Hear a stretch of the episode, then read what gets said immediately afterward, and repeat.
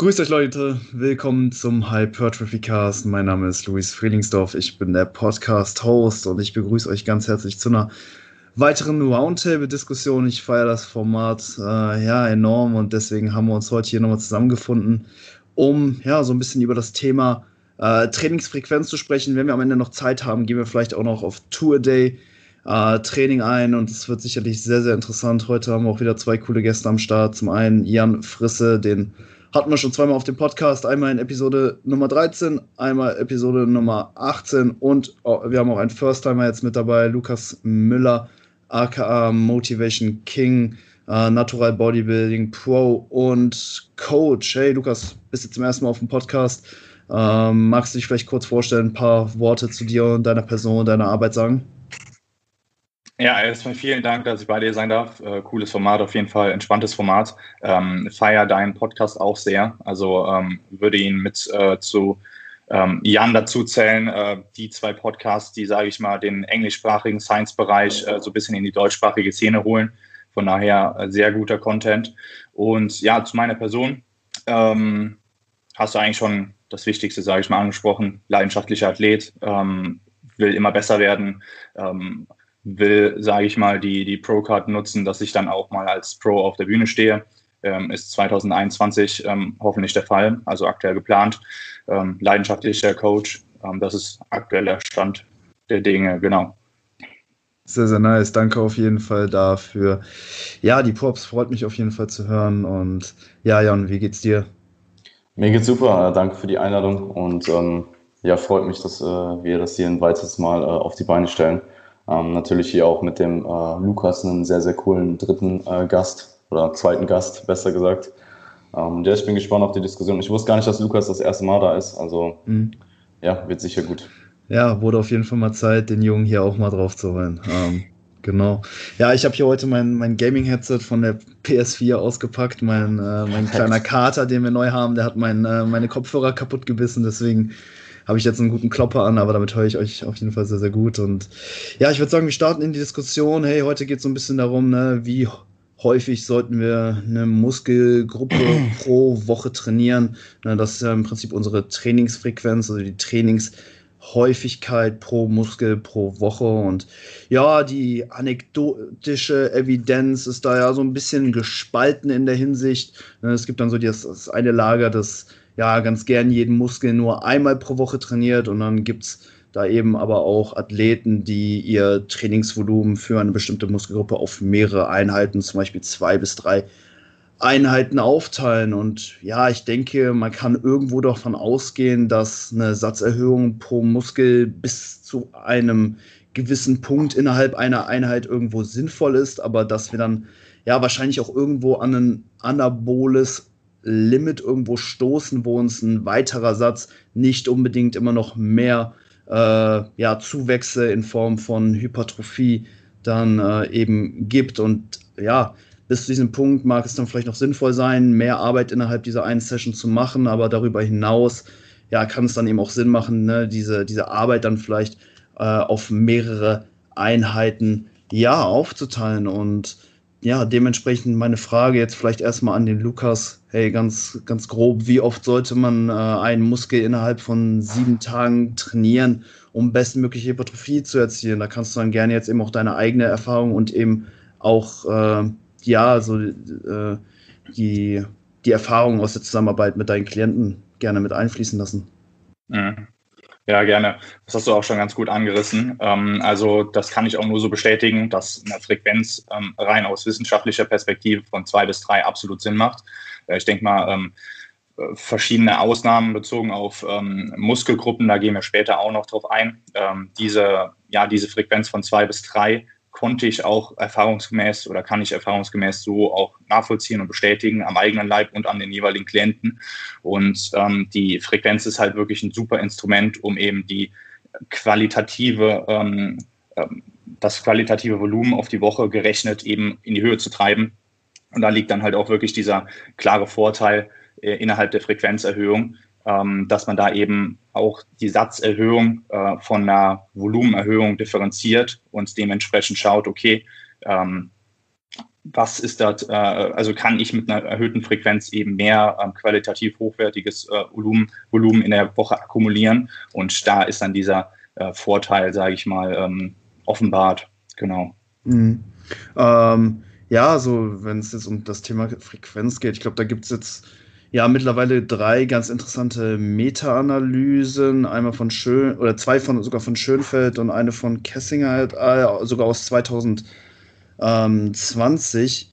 Und ja, da scheinen die Ergebnisse doch etwas äh, gespalten zu sein. Also zumindest äh, bei der Untersuchung von Kessinger et al., da wurden vier Studien, leider nur vier Studien im Endeffekt herangezogen. Ne? Im Endeffekt hat man da erstmal natürlich einen großen Pool aus Studien, aber da muss man halt eben gucken, ob äh, ja diese Studien eben auch die, ähm, wie nennt man das, die ähm, Inklusionsrichtlinien dann erfüllen, ob sie dann halt eben auch in die letztendliche Analyse mit einfließen. Und das waren dann im Endeffekt nur vier Studien, die diese Voraussetzungen er erfüllt haben. Und ja, da war es tatsächlich so, dass ähm, ja eine höhere Frequenz äh, nicht immer unbedingt zu mehr Hypertrophie geführt hat. Ähm, es gab die Untersuchung von Brigatto, äh, da, wurden, äh, da wurde mit 16 Sätzen pro Muskel innerhalb der Woche trainiert und dann eben verglichen, okay, was passiert, wenn wir das Ganze einmal pro Woche machen oder auf zwei Einheiten aufteilen, also zweimal acht Sätze versus einmal 16 Sätze. Und da ja, war zum Beispiel eine, die, die höhere Frequenz nicht überlegen. Also das Ganze war äh, eben ebenbürtig. Ähm, genauso bei Gomez äh, et al. Da hatten wir auch einmal zehn Sätze und zweimal fünf Sätze gegenübergestellt. Und da gab es eben auch keine Unterschiede hinsichtlich der Hypertrophie. Ähm, dann die dritte Studie war von Schönfeld. Äh, da hat, ähm, hat, äh, hat er äh, einmal neun Sätze gegenüber dreimal drei Sätzen verglichen. Und da war tatsächlich eine höhere Frequenz überlegen. Und dann gab es noch die vierte Studie von Yu et al.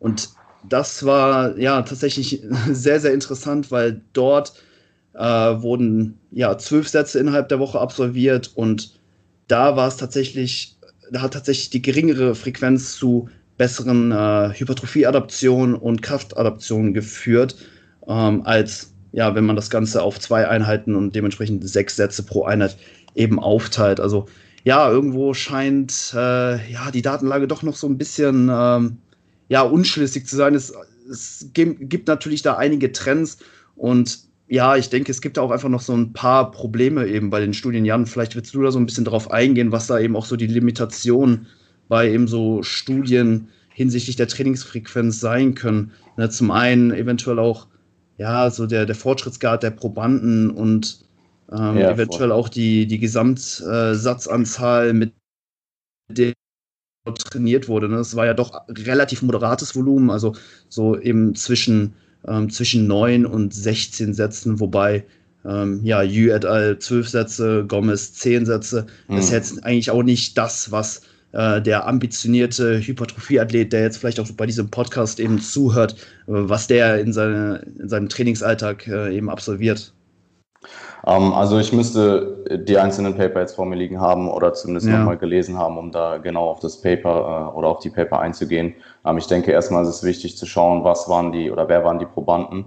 Mhm. Ähm, und zum anderen halt dann genau die mit, äh, Methodiken analysieren und zu schauen, wo es eventuell Schwächen gab in den äh, einzelnen Daten, äh, Datenpunkten. Und um nochmal auf das Thema zurückzukommen, Gesamtvolumina und Frequenz. Ähm, es könnte natürlich durchaus sein, dass du äh, bei gewissen Frequenzen erst einen positiven Effekt äh, siehst, wenn die Gesamtvolumina äh, hoch genug sind.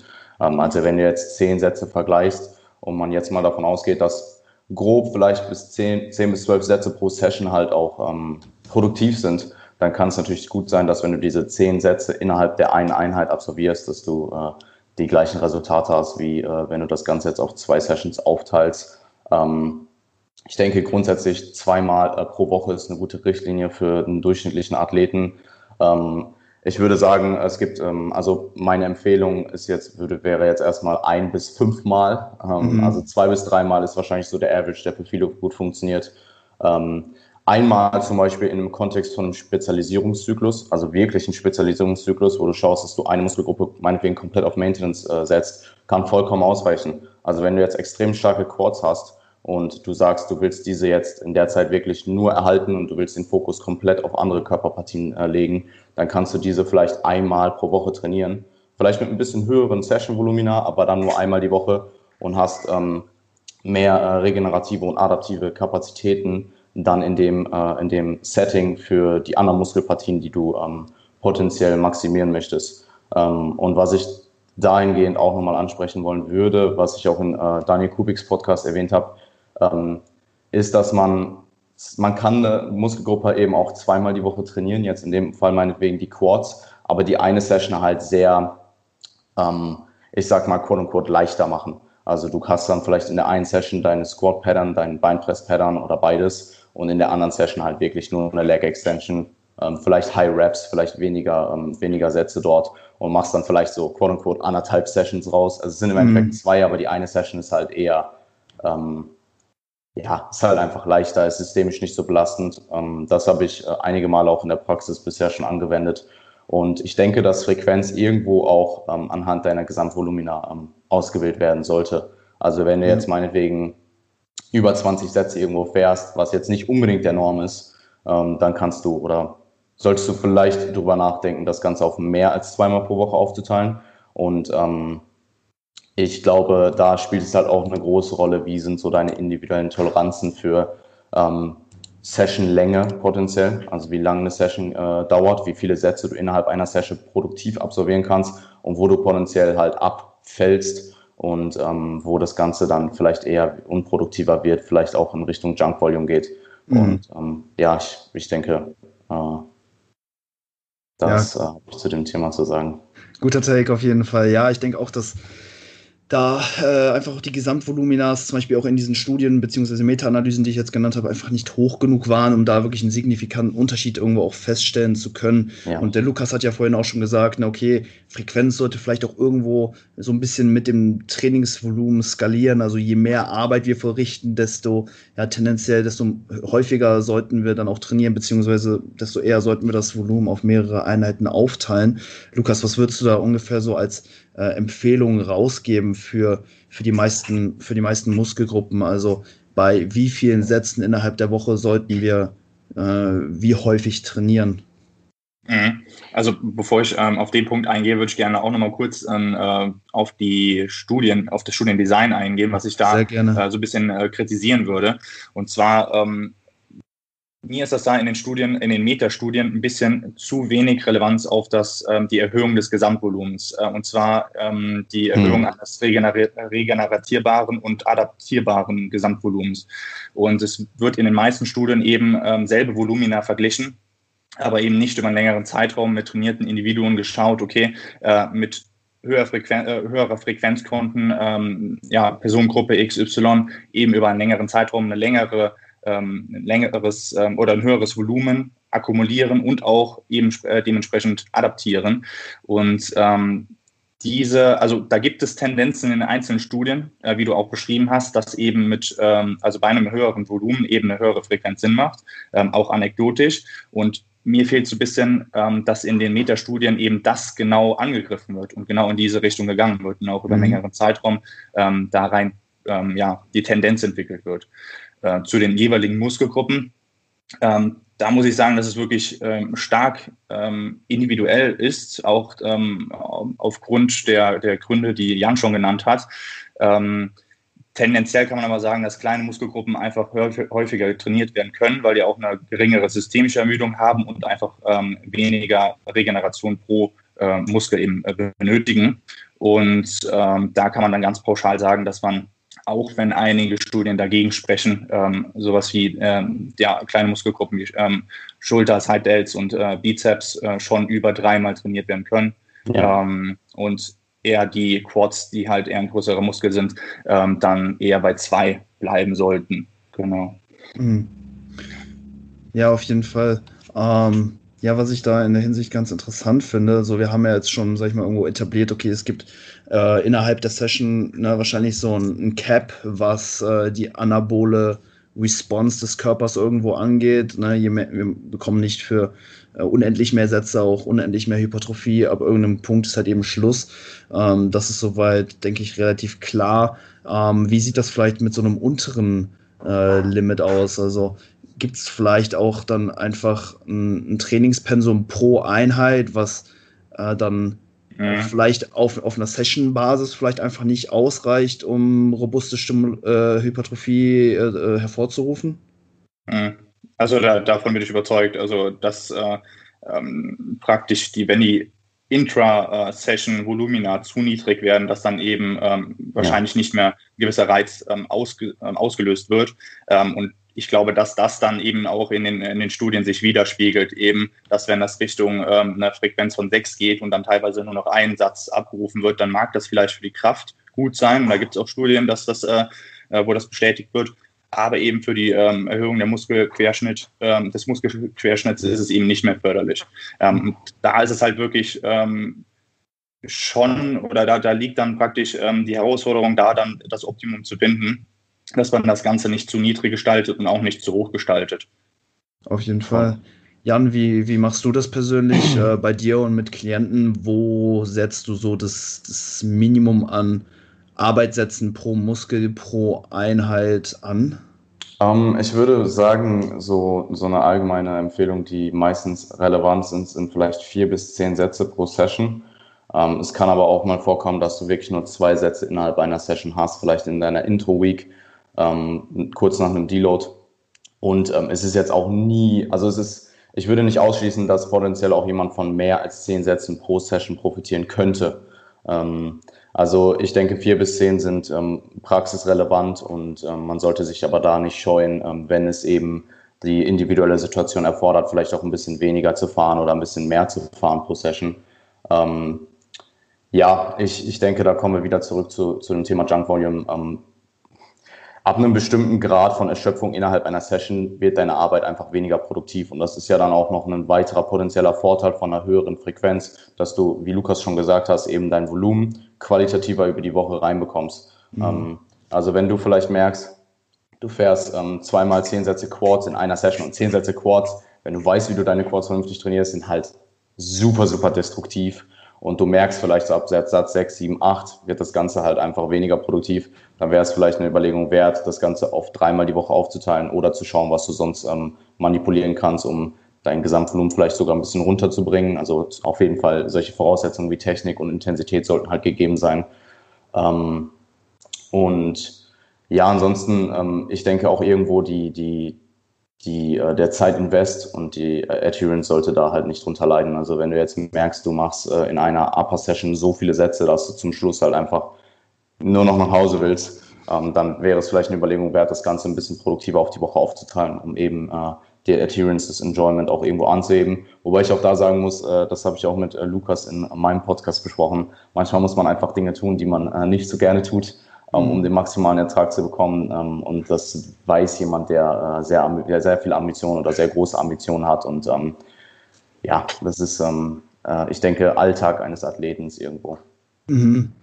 Ja, das ist auf jeden Fall ganz interessant, wie sich das auch innerhalb einer Session verhält, weil man hat ja auch nicht nur die lokale Ermüdung innerhalb der Muskulatur, sondern auch irgendwo eine systemische Ermüdung. Klar. Also muss man das Ganze vielleicht auch ähm, ja so ein bisschen vielleicht auch noch weiter ablösen von, von dem Gedanken, okay, es geht nur darum, wie viel mache ich pro Muskel pro Einheit, sondern auch wie viele Sätze mache ich insgesamt pro Einheit, weil ja, absolut. Ja, ich sag mal, jede Übung, äh, die du einer anderen Übung vorstellst, wird irgendwo eben dann auch Einfluss auf die Performance dann eben bei dieser Übung, die dann darauf folgt, irgendwo nehmen. Also wenn wir mit Kniebeugen äh, in die Session starten und danach Bankdrücken machen, dann hat das natürlich erstmal auf lokaler Ebene recht wenig miteinander zu tun. Aber ja, wie jeder weiß, so Kniebeugen ermüden nicht nur deine Quads, sondern auch einfach deinen gesamten Körper, dein Nervensystem etc. Deine Seele, Deine Seele Mann.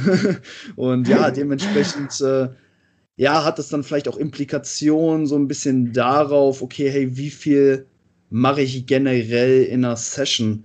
Lukas, hast du da vielleicht auch ja, so, eine, so eine Empfehlung, wenn man sich jetzt einfach so eine gesamte äh, Trainingseinheit auch anschaut, jetzt so ein bisschen abgelöst von der, von der Satzanzahl pro Muskel, sondern vielmehr der Einheit im Ganzen und der Gesamtheit aller zu trainierenden Muskelgruppen?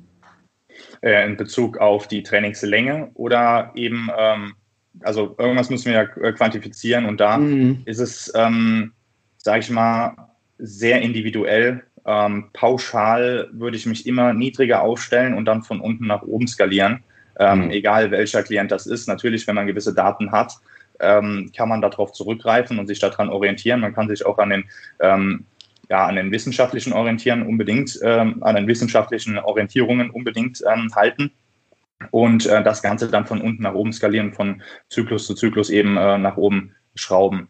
Ähm, pauschal kann, äh, kann ich da wirklich keine Satzanzahl, keine Übungsanzahl so nennen, weil ich da wirklich ein ganz breites Spektrum bei den Klienten habe, ja. äh, womit die jeweiligen Klienten wirklich gut fahren. Und ähm, da, also durch die Frequenz ähm, kommt wirklich ein weiterer Vorteil auch dazu, dass man eben diesen Grad der Individualisierung beziehungsweise der ähm, äh, Prioritätensetzung auch nochmal vielleicht ein bisschen höher schrauben kann. Das heißt, man kann eben den äh, wenn man jetzt den, den, äh, die Arme als Beispiel nimmt, dass man die als Priorität setzen möchte, eben, ähm, wenn man die Frequenz dort höher setzt, eben dreimal in der Woche eine Priorität setzen, anstatt nur einmal in der Woche. Also wenn man sie immer zum Beispiel vor den Beinen trainiert oder immer vor allen anderen Übungen trainieren würde, dann wäre dann natürlich immer ähm, eine ganz geringe systemische Ermüdung, eine ganz geringe mentale Ermüdung und man hätte dann immer ähm, dort den, den äh, Muskel frisch trainiert und eine sehr hohe, hohe Priorität gesetzt.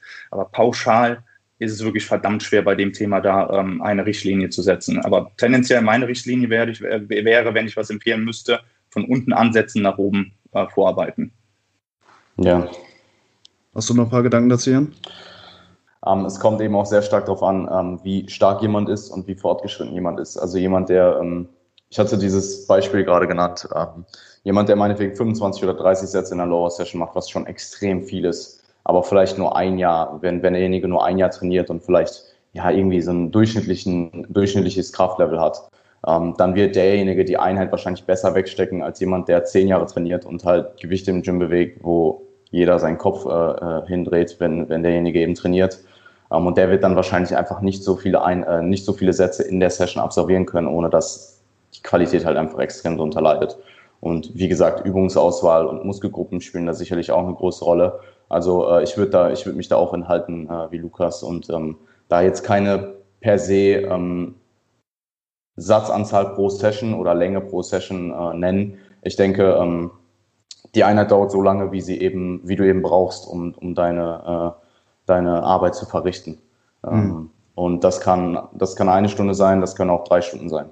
Ähm, ja ich denke weite, ich denke über drei Stunden ist so ein bisschen, da, also da werde ich auf jeden Fall sehr skeptisch. Ähm, ja. ja. da könnte man schon fast zu äh, eben two a day gehen. Ähm, ja, voll. Ja, ja.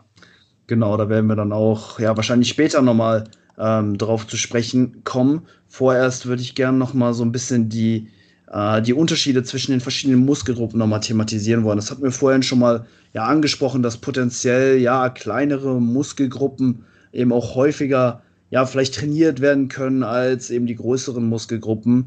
Und ja, wo, woran liegt das? Ähm, meistens einfach daran, dass man diesen meist äh, innerhalb einer Einheit nicht so viel Schaden zufügt und sie dementsprechend auch schneller regeneriert und auch adaptiert sind und man ja so eben auch äh, deutlich zügiger äh, wieder adäquat performen kann, um einen weiteren ähm, Muskelaufbau Reiz setzen zu können. Was waren da vielleicht so, ja, äh, eure Erfahrungen, Lukas, wie war das vielleicht so bei dir? Hast du da schon mal so ein bisschen herumexperimentiert? So Side-Delts zum Beispiel sind ja da auch ein ganz, äh, eine ganz interessante Partie, die will ja eigentlich auch, ja, so jeder Natural-Bodybuilder eigentlich, äh, ja, größer, größer machen und da ist es oft, also so aus meiner Erfahrung heraus eigentlich fast nur so eine Zeitfrage. Also wie viel Zeit ist der Klient, äh, wie viel äh, ja, Zeit ist der Klient bereit zu investieren, äh, um ja diese Muskelgruppe eben voranzubringen. Oft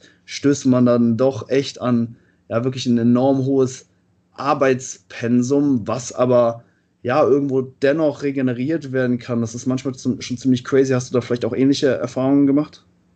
Ja, also bei mir persönlich ähm, habe ich mal für eine, für eine längere Zeit wirklich die, die Side Dates stark ähm, priorisiert, also wirklich eine starke Priorität äh, zugeordnet. Und dann ähm, war das vier bis fünfmal die Woche eben äh, die Side Dates trainiert. Das hat auch gut funktioniert. Natürlich ähm, an den aufeinanderfolgenden Tagen hat man dann schon eine Ermüdung gespürt, äh, wo man dann vielleicht argumentieren könnte, okay, ähm, ist das überhaupt zur Adaption gekommen? Mhm. Ähm, trotzdem ähm, muss ich sagen, dass ich in der Zeit, dadurch, dass ich natürlich die anderen ähm, Muskelgruppen dann auch von den, ähm, also vom Volumina runtergeschraubt habe, ähm, hat das sehr gut funktioniert. Ähm, man konnte dann praktisch ähm, ähm, an der Symmetrie, sage ich mal, Veränderungen wirklich signifikant, vornehmen. Aber das ist da immer ganz wichtig, wenn man so, also so Extreme vornimmt, dass man sich dann auch die ganzen anderen Parameter anschaut und konsequent eben auch bei vielleicht Stärken regenerative Kapazitäten freischaufelt, ähm, die dann Absolut. nicht auf den, auf den einzelnen Muskel ähm, betrachtet sind, sondern eben auf den gesamten Körper betrachtet sind. Und das geht natürlich auch nur zu einem gewissen Grad. Ähm, ansonsten, also pauschal, ähm, kann man fast schon sagen, dass eine Frequenz von zwei bis drei bei den Delts, also bei den Side Delts, unheimlich gut funktioniert. Also da mhm. habe ich wirklich ganz wenige ähm, wo das nicht gut funktioniert, nicht gut vom Zeitbudget funktioniert oder von der Regeneration, von der ähm, Adaption her funktioniert. Und ähm, natürlich da ganz wichtig oder generell bei dem Thema, den wir, äh, das wir hier behandeln oder angesprochen haben, ähm, technische ähm, Anpassungen, so dass das Ganze, was wir hier besprechen, überhaupt erst qualitativ ist ja. und ähm, dann eben quantifizierbar ist, muss man da auch an der Stelle eben nochmal ähm, erwähnen. Und äh, das steht natürlich an erster Stelle, bevor man sich mit jedem Thema beschäftigt. Mhm.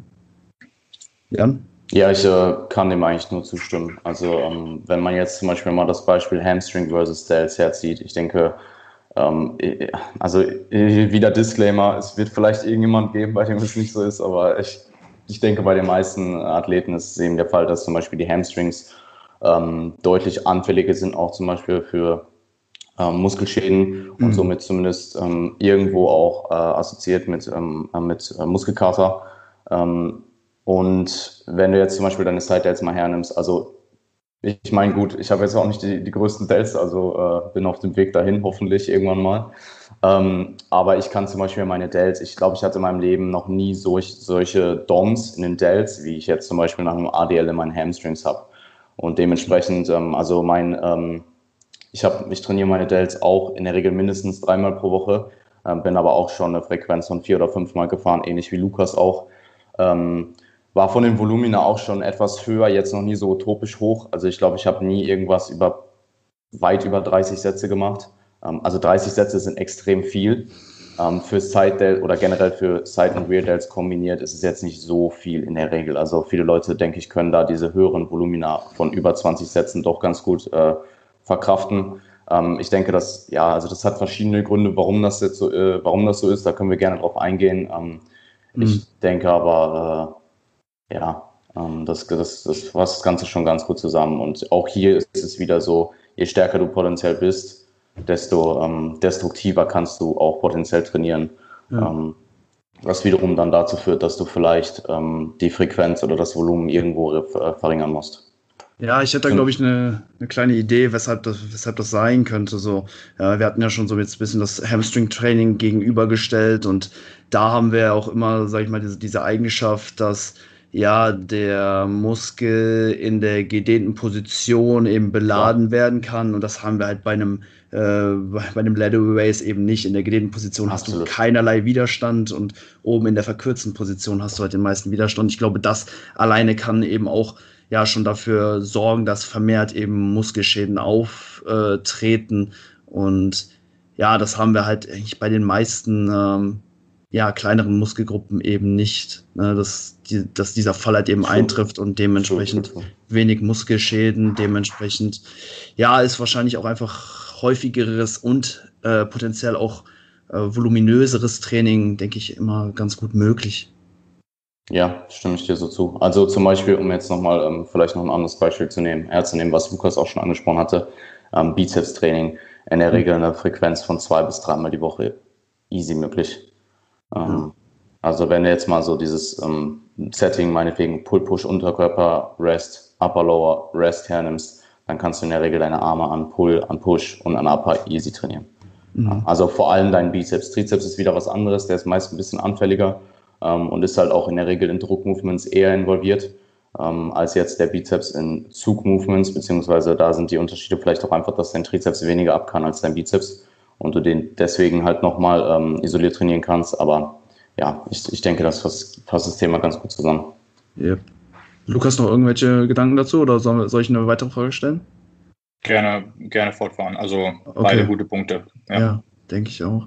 Ähm, ja, so am Ende denke ich, bevor wir jetzt dieses Thema Frequenz nochmal so grob zusammenfassen, könnte man vielleicht noch anbringen, dass es halt eben auch immer ja, Unterschiede in den SRA-Curves äh, bei verschiedenen Charakteristiken irgendwo gibt. Ne? Also wir betrachten ja, sag ich mal, primär irgendwo immer ja die Muskelpartie. Ist der Muskel erholt? Ist der Muskel bereit, erneut trainiert zu werden? Um was man da vielleicht eben auch noch äh, so ein bisschen berücksichtigen muss, sind ja eventuell auch eben äh, ja, die, die passiven Strukturen, äh, sind deine Gelenke ausreichend regeneriert, um wieder äh, ja, belastet zu werden und riskierst du da eventuell vielleicht auch eine äh, Verletzung oder, äh, oder ähnliches. Ähm, da kommt, dann kommt vielleicht eben auch noch die Psyche hinzu. Vielleicht ist dein Quad nach einer harten Squat-Session äh, wieder nach zwei Tagen wieder ready, aber äh, deine, deine Psyche, deine Seele noch nicht. Genau, hat man ja gesagt. Ne? Squats belasten die Seele und ja, das, das, das muss man vielleicht eben auch noch äh, ähm, ja, mit äh, bedenken, wenn man sich jetzt überlegt, okay, wie häufig ähm, trainiert man den Muskel. Ähm, hast du da vielleicht so ein paar Erfahrungen gemacht, inwiefern diese SRA-Curves, ähm, ja, wie die sich so verhalten und ob sich das vielleicht auch ja im Laufe einer Trainingskarriere ähm, vielleicht auch ändern kann. Jan hatte ja eben schon gesagt, okay, hey, je, je stärker du äh, wirst, desto ja, weniger kannst du vielleicht auch ab einem gewissen Zeitpunkt trainieren. Und ich könnte mir vorstellen, dass es eben auch mit zunehmendem Leistungsgrad eben auch vermehrt der Fall ist, dass man dann eben auch mal sagen muss, okay, vielleicht wäre es jetzt zu dem jeweiligen Zeitpunkt wieder möglich, die Quads zu trainieren, aber das Kniegelenk, das braucht vielleicht noch ein bisschen länger, um wieder zu verheilen. Hast du da auch äh, ähnliche äh, Erfahrungen gemacht? Mhm. Also ähm, das ist natürlich auch wie jeder Punkt, äh, den wir besprochen haben, multifaktorisches ähm, äh, Zusammenspiel von ganz vielen ähm, Perspektiven. Also wenn jemand ähm, fortgeschrittener wird, wird er auch stärker und er kann auch härter trainieren und hat dementsprechend mehr Last auf die passiven Strukturen. Aber tendenziell könnte es auch sein, dass die Technik besser wird und dann dementsprechend das da entgegenwirkt. Mhm. Ähm, wenn man dann auch wieder so Punkte ähm, einbaut wie ähm, aktives ähm, Cheaten, also sowas ähm, praktisch als, als ähm, Intensitätstechnik einbaut oder generell Intensitätstechniken einbaut, sind das auch nochmal ähm, Störfaktoren oder Rauschen, die das Ganze dann eher schwer machen zu analysieren.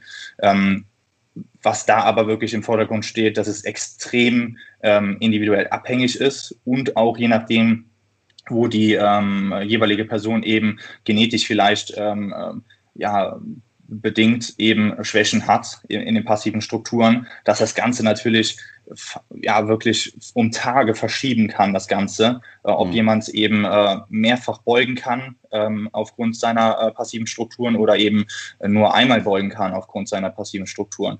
Mhm. Und äh, da muss man natürlich sich die ganzen Faktoren anschauen. Okay, Technik passt, ähm, äh, es ist extrem intensiv. Ja, okay, wir müssen aufpassen. Ähm, aber ähm, die die Vergangenheit hat, Vergangenheit hat gezeigt, dass ähm, tendenziell eine Anfälligkeit in der Hüfte ist. Äh, und da muss man eben daran den, den Fokus draufsetzen bei der jeweiligen Person. Und die Person, das ist auch ganz wichtig, egal ob man mit oder ohne Coach trainiert. Ähm, wenn man ohne Coach trainiert, muss man wirklich stark darauf achten, ähm, dass man da wirklich ähm, auf diese Signale hört, der passiven Strukturen absolut das Wichtigste überhaupt. Mhm. Und wenn man äh, mit Coach trainiert, wird er einen sowieso darauf hinweisen, aber dann ist diese Kommunikation ähm, und auch die, ähm, dass man die Kommunikation startet, auch extrem wichtig. Also man ähm, ja, muss da wirklich dann immer offen für diese Kommunikation sein und erst dann kann das Programming daraufhin angepasst werden.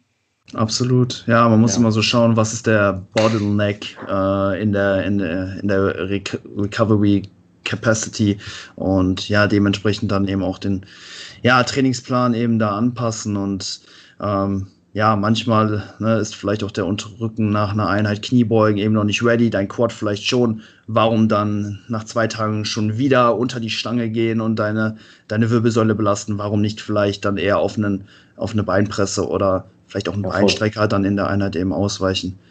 Sehr cool. Ja. Hey, ähm, ja, dann, da, kommen, ja. da kommen, das fällt mir jetzt gerade ein, da kommen ja sogar noch Alltagskomponenten ähm, hinzu. Also bei dem unteren Rücken jetzt zum Beispiel, wenn das jetzt eine Person ist, die äh, viel im Büro sitzt, ähm, also eine sitz sitzende Tätigkeit hat und dann tendenziell Disbalancen von äh, Psoas zu Rücken aufbaut, dann kann sich das auch mal schnell im Training entladen, unabhängig davon, welche Last, äh, ähm, Lasten dort gefahren werden dass dann eben die Gefahr eines Hexenschuss oder ähm, eben eines, eines Verspannen des QLs oder sonstiges halt eher gegeben ist.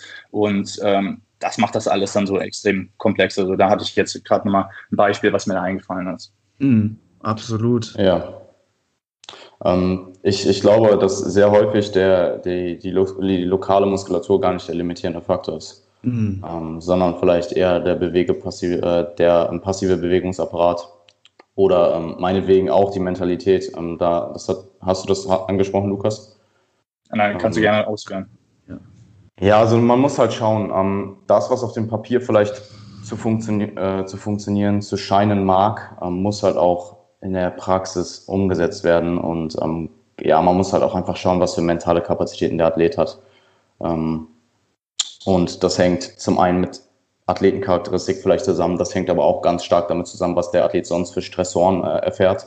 Ähm, ob alles andere stimmt, ob Kalorienzufuhr, Schla äh, Schlaf ähm, und andere Stressoren ähm, im, im, Rahmen sind, ob die, äh, ob die eben ähm, kontrolliert werden und gut sind auch. Und was du jetzt vorhin noch angesprochen hattest, ich denke, dass man da auch vor allem im Bodybuilding positiv von einer gewissen Übungs, äh, äh Übungsrotation innerhalb der Woche oder innerhalb des Mikrozyklus profitieren kann, also anstatt vielleicht zweimal die Woche wirklich einen High-Bar-Squat auszuführen, der vielleicht äh, systemisch mehr belastend ist, vielleicht auch axial mehr belastet, ähm, dann vielleicht an zweiter Stelle äh, meinetwegen eine Beinpresse ausführt oder zum Beispiel auch ein Smith Squat, wo es immer noch ein Squat-Pattern ist, aber der in der Regel halt deutlich weniger ähm, systemisch ermüdet, ähm, deutlich weniger axial belastet oder einen Hack Squat oder ähnliches. Ähm, und da dem, dem passiven Bewegungsapparat auch eben von dieser übungsspezifischen Range of Motion eine Pause gibt und vielleicht was macht, was eine, eine, gleiche Bewegung hat, aber vielleicht ein bisschen andere Widerstandskurve oder einfach, ähm, ja, wie jetzt zum Beispiel Beispiel Hyper Squat oder Smith Squat, einfach weniger axial belastend ist und dann auch meistens oder ähm, dahingehend auch weniger systemisch belastet. Yep, sehr, sehr nice. Ey, ich denke, ja, damit können wir so den Frequenzteil der Diskussion irgendwo so ein bisschen, ja, abschließen. Ich würde vielleicht ganz gern jetzt am Ende nochmal, ja, nochmal so ein paar Empfehlungen einfach rausgeben wollen. Jan, du hattest ja vorhin schon so dieses optimale äh, per Session Volumen pro Muskel ähm, angesprochen. Da hat es gesagt, okay, vier bis zehn schwere Arbeitssätze. Ähm, und ja, Lukas, wie würdest du, du ne, hast ja vorhin auch eben gesagt, okay, das muss vielleicht eben auch so ein bisschen äh, mit dem insgesamten Volumen pro Woche skaliert werden. Wenn wir jetzt davon sprechen, okay, jemand braucht vielleicht nur ein bis zehn Sätze, um, ähm, um Wachstum hervorzurufen, ähm, wie häufig sollte er dann trainieren und vielleicht können wir das so ein bisschen weiterspinnen, dann vielleicht noch die Range 10 bis 20 Sätze hinzuziehen und dann vielleicht alles über 20 Sätze. Wo wäre da dann so deine Frequenzempfehlung? Mhm, gerne. Also äh, tendenziell, also pauschal kann man sagen, dass äh, je höher das Volumen ist, ähm, dass man dann ähm, womöglich von einer höheren Frequenz profitiert. Je höher die Frequenz ist, desto niedriger müssen auch die Intraset-Sätze äh, sein. Und ähm, das ist dann ein, ein, Punkt, wenn es eine Frequenz über drei geht, dann können die Intraset, ähm, die, die ähm, Satzanzahl innerhalb einer Session eben auch ähm, unter vier signifikant gehen. Also ähm, da kann man dann eben dementsprechend auch ein bis zwei Sätze ausführen, wenn man da in Richtung ähm, einer Fünferfrequenz geht. Und ähm, ja, wenn man eben eine Einer-Frequenz hat bei einer Muskelgruppe, vielleicht ist es eine Stärke, dann kann man natürlich sein gesamtes Volumen, was man in, ähm, generell pro Woche toleriert, in diese einen Session unterbringen.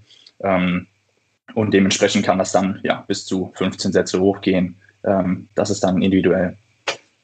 Ja, ich, ich glaube, es ist wichtig zu sagen, dass meinetwegen alles von ein oder zwei Sätzen bis zwölf plus möglich ist.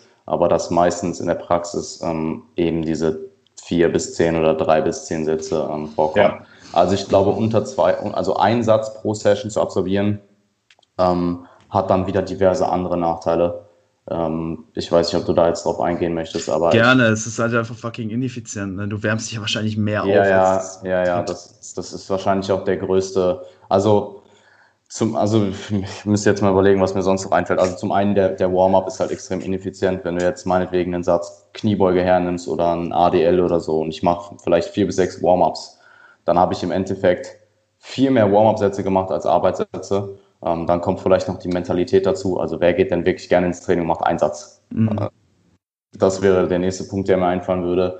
Ähm, dann wäre vermutlich das Problem, wenn du jetzt immer nur einen Satz machst, also meinetwegen, ähm, du machst einen Satz pro Session versus, also meinetwegen bei einer 5er oder 6er Frequenz, dass du du hast halt mehr, das Verhältnis von Warm-ups zu Arbeitssätzen wird halt schlecht und du wirst wahrscheinlich mehr das ist schwierig zu sagen oder schwierig äh, zu verallgemeinern, aber ich könnte mir vorstellen, dass du mehr ähm, Belastung im passiven Bewegungsapparat hast, wenn du jetzt sechsmal die Woche einen Satz ausführst mhm. und dementsprechend auch immer die Warm-ups mitmachst, als wenn du jetzt zweimal die Woche drei Sätze ausführst und dich nur zweimal äh, warm machst.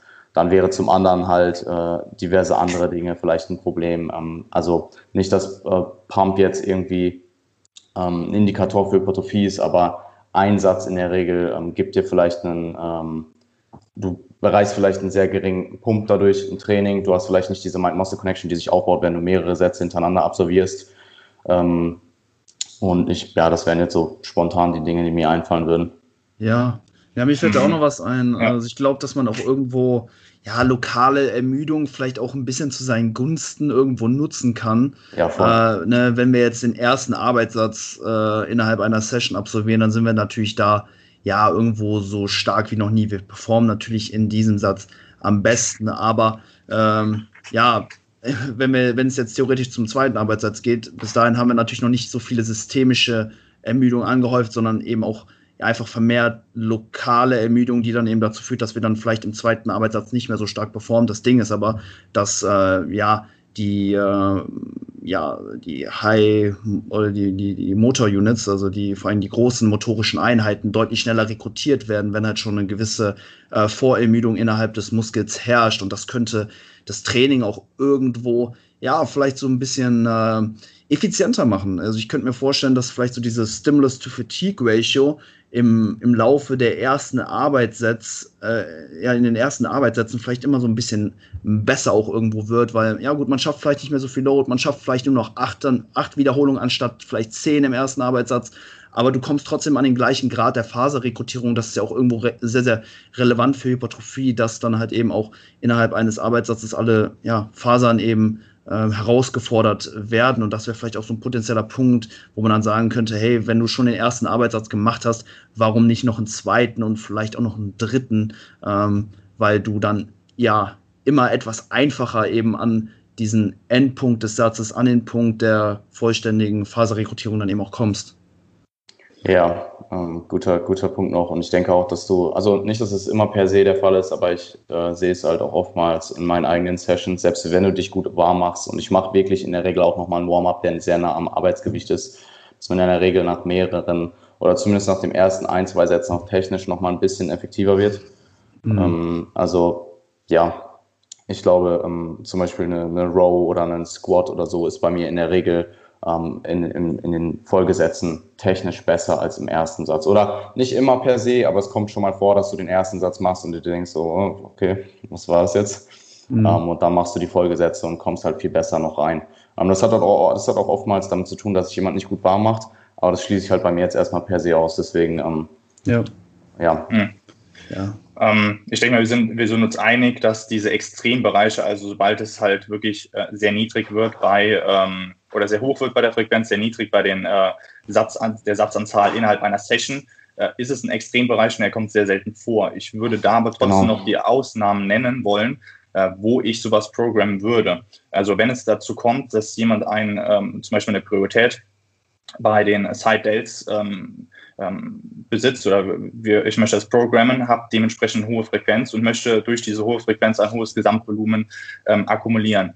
Ähm, dann würde es für mich Sinn machen, ähm, bei der fünften Session zum Beispiel, ähm, wenn ich dort einen Satz programmen möchte, es kommt extrem selten vor, es ist ein absoluter ähm, Extrembereich, dann würde für mich nur Sinn machen, es zum Beispiel mit einer Intensitätstechnik zu kombinieren, wie den Rest-and-Pause-Satz, um dann dementsprechend vielleicht, wobei die Evidenz da auch sehr schwer ist, eine Muskelfaserrekrutierung hochzuhalten oder eben einen hohen metabolischen Stress auszu, ähm, auszusetzen, also extrem hohe Rep-Ranges, um das auch ja. noch mit abzudecken. Aber ansonsten fallen mir da auch ähm, wegen äh, den Gründen, die ihr auch schon genannt habt, sehr mhm. wenige Szenarien ein, um einen Satz äh, zu programmen oder umzusetzen.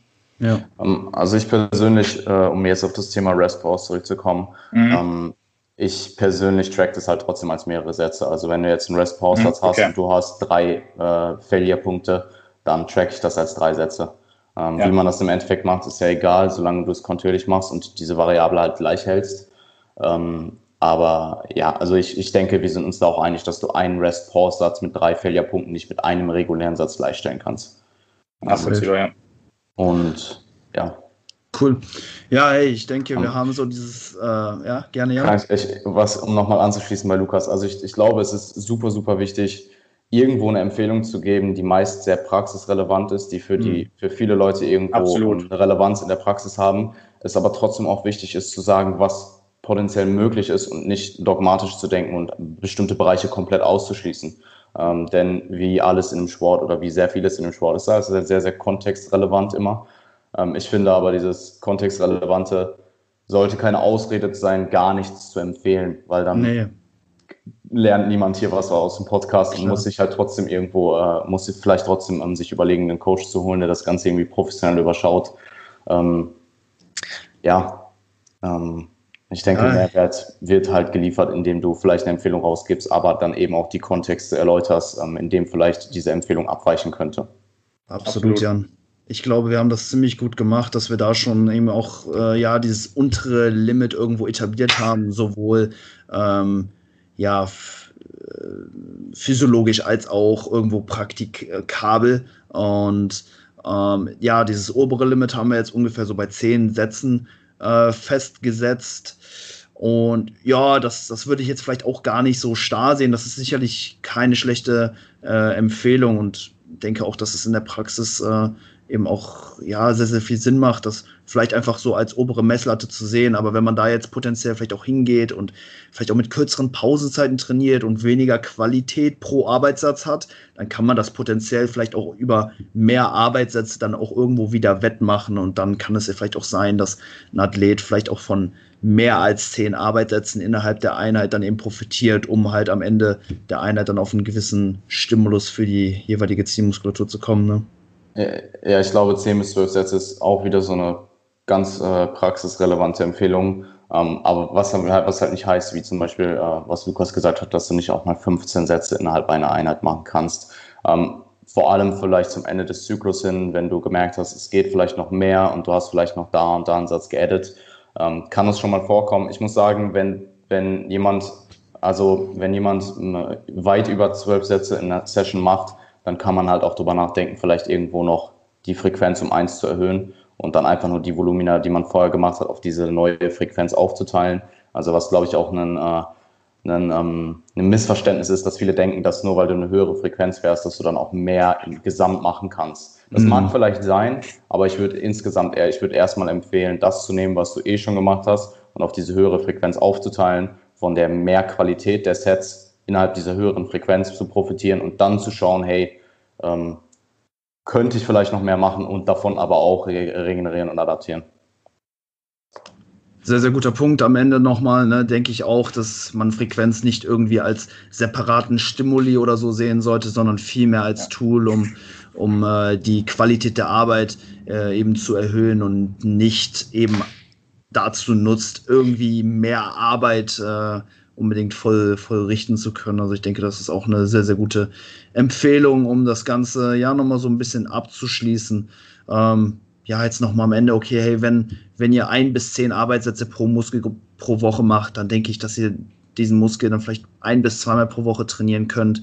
Bei 10 bis 20 Sätzen, äh, denke ich, ist alles so zwischen zwei und dreimal optimal. Und bei über 20 Sätzen könnte man dann oder sollte man dann vermutlich ja vielleicht so auf die drei Einheiten pro Woche hochgehen. Theoretisch wären auch vier Einheiten möglich. Da muss man aber natürlich dann schauen, dass die passiven Strukturen das Ganze eben äh, ja, regenerieren können und ähm, die muskuläre Regeneration ja eben nicht die Regeneration der passiven Strukturen äh, übersteigt. Ähm, nee, äh, ja doch, genau, so. Ja, habt ihr da noch was hinzuzufügen oder können wir das Thema so abschließen? Ja, außer dass der wichtigste Punkt da wirklich ist, ähm, ähm Qualität vor Quantität absolut wichtig. Ähm, bevor ich äh, quantifizieren kann, muss ich die Qualität erhöhen. Dann passt alles. Cool. Ja. ja,